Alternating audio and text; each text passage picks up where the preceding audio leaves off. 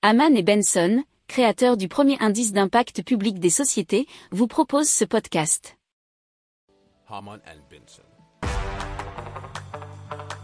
Le journal des stratèges. Alors l'université euh, de Harvard utilise désormais un outil d'intelligence artificielle alimenté par ChatGPT pour aider à enseigner les cours d'informatique pour débutants et libérer en même temps les assistants d'enseignement de certaines tâches.